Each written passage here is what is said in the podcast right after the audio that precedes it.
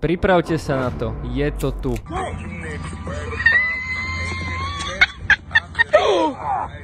Damn! Ak teraz neviete, o čom hovorím, tak posledné dni preletelo celkom za oponou absolútne zásadná informácia pre Bitcoin. Takže ak ste fanúšikovia kryptomien, alebo možno ak ste hejteri Bitcoinu, tak práve toto video by ste si mali pozrieť, pretože táto novinka, ktorá už je potvrdená a nebol okolo nej ani nejaký veľký humbug a dokonca ani cena na túto novinku nejako výrazne nereagovala, tak môže absolútne zásadným spôsobom zmeniť vnímanie Bitcoinu v bankách, ale aj medzi individuálnymi klientmi, ale hlavne v dlhodobom meritku môže zhodnotiť Bitcoin o niekoľko násobok. Takže celé toto video bude venované jednej zásadnej informácii, ktorá môže byť a podľa mňa aj naozaj bude absolútne prelomovou v Bitcoine a kryptomenách celkovo. Ak ste fanúšikovia Bitcoinu a na toto ste čakali, alebo naopak ste hejteri Bitcoinu, alebo neviete, či Bitcoin ešte má zmysel nakupovať, či sa nejaké cykly zopakujú a či Bitcoin bude rád, tak toto video je práve pre vás, pretože rozoberiem najzásadnejšiu informáciu možno týchto rokov a najbližších mesiacov absolútne do podrobná. Povieme si aj nejaké výhliadky a ukážeme si, čo to v realite môže znamenať. Poďme na to.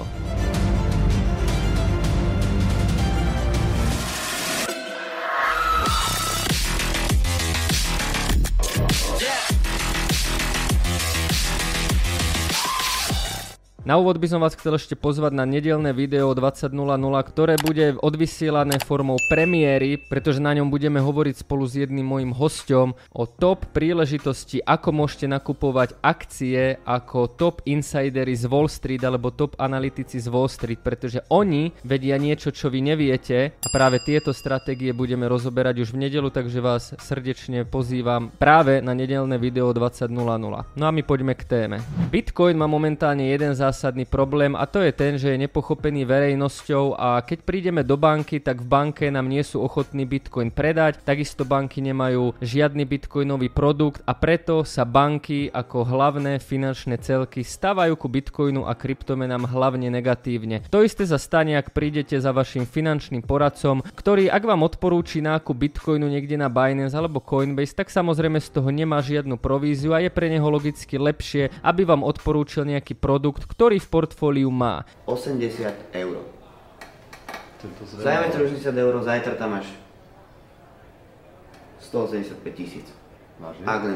Tým pádom Bitcoin, keďže si nemôžete nakúpiť cez rôzne investičné fondy, banky ani finančných poradcov, tak je Bitcoin celkom limitovaný v tom, aby do neho natekali ďalšie peniaze. A práve to sa už najbližšie mesiace môže zmeniť. No aby sme pochopili, ako sa to môže zmeniť, tak si poďme predstaviť jednu extrémne dôležitú spoločnosť a to nie je nikto iný ako samotný BlackRock. Ak ste o tejto firme ešte nepočuli, tak BlackRock je najväčší správca aktív na svete. Svoje sídlo má v New Yorku, venuje sa správe aktív, takisto sa venuje poradenstvu pre inštitúcie, fondy aj individuálnych klientov. Na napríklad ku septembru 2021 spravovala spoločnosť BlackRock až 9,5 bilióna amerických dolárov čo ju dlhodobo radí na prvú priečku v spravovaní aktív na celom svete. BlackRock je tak obrovský gigant, že samotná firma má vplyv na cenu aktív alebo toho, čo sa na Wall Street deje. A teraz sa pýtate, ako BlackRock súvisí s Bitcoinom, tak tu je práve ten prielom a prienik, ktorý môže byť absolútne zásadný. A to je ten, že spoločnosť BlackRock ako najväčší správca aktív minulý týždeň podalo žiadosť u SECu, čo americká komisia pre cenné papiere o spotové bitcoinové ETF. A teraz si túto informáciu poďme rozmeniť na drobné a poďme sa pozrieť na to, ako presne BlackRock podal žiadosť o spotové bitcoinové ETF. Podľa agentúry Bloomberg je žiadosť spoločnosti BlackRock 30.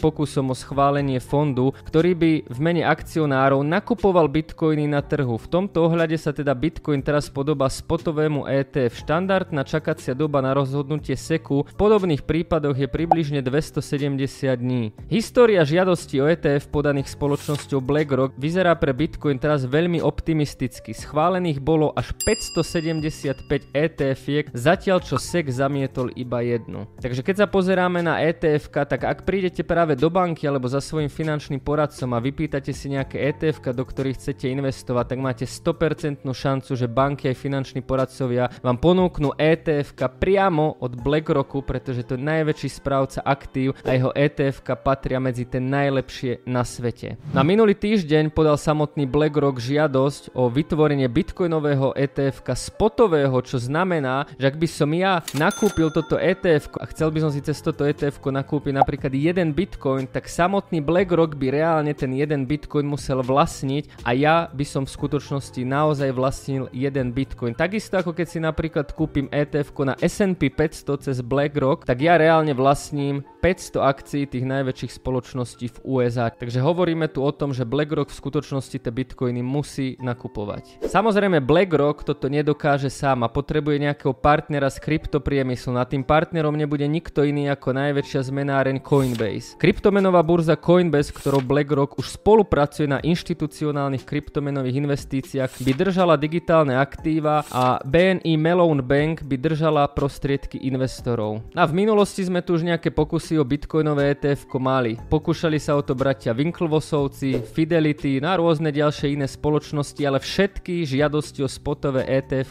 boli zamietnuté s tým, že americká komisia pre cenné papiere sa obávala, že by práve tento produkt mohol manipulovať celým trhom. SEC však vo svojich odpovediach pri zamietnutí týchto žiadostí však aj uverejnil, že nemá problém dať výnimku, ak bude nejakým spôsobom tá manipulácia trhu odstranená ako riziko pre investorov. No a BlackRock ako najväčší správca aktív už priamo vo svojej žiadosti deklaroval, dohľad nad celým ETF-kom by mala najväčšia technologická burza Nasdaq a takisto aj Coinbase. Takže ak sa nad tým zamyslíme, BlackRock v podstate vyriešil ten najväčší problém, ktorý predtým SEC mal, pretože SECu najviac vadilo, že by sa trh mohol nejakým spôsobom manipulovať. Takisto BlackRock je najväčší správca aktív, čiže ak má niekomu americká komisia pre cenné papiere schváliť bitcoinové ETF, tak by to mali byť práve oni. A navyše určite ste si všimli, že posledné týždne to práve SEC, ktorý vo veľkom poluje na burzy. Problémy mala práve Binance US, Coinbase a rôzne ďalšie kryptoburzy. Takisto mali problémy aj rôzne kryptomeny ako Matic, Cardano a rôzne iné. Takže podľa mňa nie je absolútne žiadnou náhodou, že práve posledné týždne SEC poluje na kryptoburzy a je to celé o hre moci. Ja osobne som toho názoru, že SEC chce čo najviac stiažiť život kryptoburzám, pretože tie proste nemá pod kontrolou. Nemôže ich regulovať, sú v podstate nekontrolovateľné a častokrát sa môže príbeh burz skončiť práve tak, ako sa skončil príbeh FTX. Čo však už SEC kontrolovať je, je práve regulovaný produkt práve od niekoho, ako je napríklad BlackRock a regulované ETF. Takže mne osobne dáva naozaj veľký zmysel, že SEC bude veľmi tvrdo a agresívne bojovať proti burzám ako Binance a kryptoburzám celkovo a tým týmto vydláždi cestu práve pre spotové ETF alebo práve pre regulovaných správcov aktív a tým pádom si ukrojí časť z koláča. Ak teraz ešte neviete doceniť ten dopad a hovoríte si dobre, no tak bude existovať nejaké spotové ETF, na tým pádom BlackRock ako najväčší správca aktív bude mať asi nejaké bitcoiny, ale predstavte si teraz ten dopad, ktorý som ja už na začiatku povedal. Ak bude existovať licencovaný, regulovaný od najväčšieho správcu aktív na svete produkt, ktorý reálne bude skupovať bitcoiny, tak vám môžem garantovať, že toto ETF budú ponúkať takmer všetky banky na svete a všetky finanční poradcovia na svete. To znamená, že tie dvere, ktoré sú momentálne teraz zatvorené, sa otvoria pre úplne všetkých. Otvoria sa pre inštitúcie, penzíne fondy, dôchodkové fondy, správcovské spoločnosti, ale aj finančných sprostredkovateľov, pretože ETF sú už regulovaný produkt. Takže čoskoro sa naozaj môže stať situácia, že aj na Slovensku prídeme do nejakej banky a pani na priehradke povieme, viete čo pani, my by sme radi investovali do bitcoinov a ona vám ponúkne práve toto ETF. -ko. Na obrovská výhoda ETF napríklad na Slovensku je taká, že na ETF je tzv. časový test. To znamená, že ak Slováci investujú do ETF fondov a držia ich minimálne 365 dní, tak sú oslobodené od dane a tým pádom nemusia platiť žiadne dane zo zisku. Kids feeling rebellious, embarrassed, the parents still listen to Elvis. They start feeling like prisoners helpless. The summer comes along on a mission and yeah. Ak si uvedomíme naozaj ten dopad, ak budeme mať regulovaný finančný produkt v podobe ETF spotového na Bitcoin, otvára to obrovské dvere. Spoločnosti ako Apple a rôzne ďalšie tým pádom nemusia mať rezervu na svojich účtoch, ale jednoducho nakúpia za pár miliónov, možno miliard práve toto ETF. Takisto sa ETF budú ponúkať bežne v bankách a človek keď príde do banky si bude môcť nakúpiť toto ETF a tým, že si ho nakúpi, tak BlackRock zase bude musieť reálne nakúpiť bitcoiny. Takisto váš finančný poradca už príde za vami, že počuj Jakub, ty si odo mňa pýtal bitcoiny, chcel si do nich investovať, ja tu mám pre teba toto ETF. Na vo všeobecnosti sú ETF produkty ešte veľmi dobre zdaňované, nielen na Slovensku, ale aj vo všetkých krajinách, takže toto je niečo, na čo ten bitcoinový svet čakal. No a keď si uvedomíme, že budúci rok nás čaká halving a to znamená, že odmena pre ťažiarov sa znova zníži o polovicu, o to možno niekedy v inom videu, a tých bitcoinov je stále len 21 miliónov a teraz sa otvorí tak obrovské množstvo dverí, nielen pre inštitúcie, ale aj pre bežných ľudí, tak toto môže byť naozaj zásadný game changer, ktorý možno nie najbližšie dni, možno nie najbližšie týždne, ale dovolím si povedať, že najbližšie roky bude tlačiť cenu bitcoinu nahor. Pravdou však je to, že doteraz žiadne spotové ETF schválené nebolo, ale kto iný by to mal dokázať, ak nie BlackRock. Čo si myslíte vy? Bude ETF od BlackRocku schválené a dočkame sa prvého spotového ETF alebo nie? Podielte sa s vašimi názormi v komentároch, na my sa vidíme v nedelu pri brutálnom videu o 20.00. Ahojte.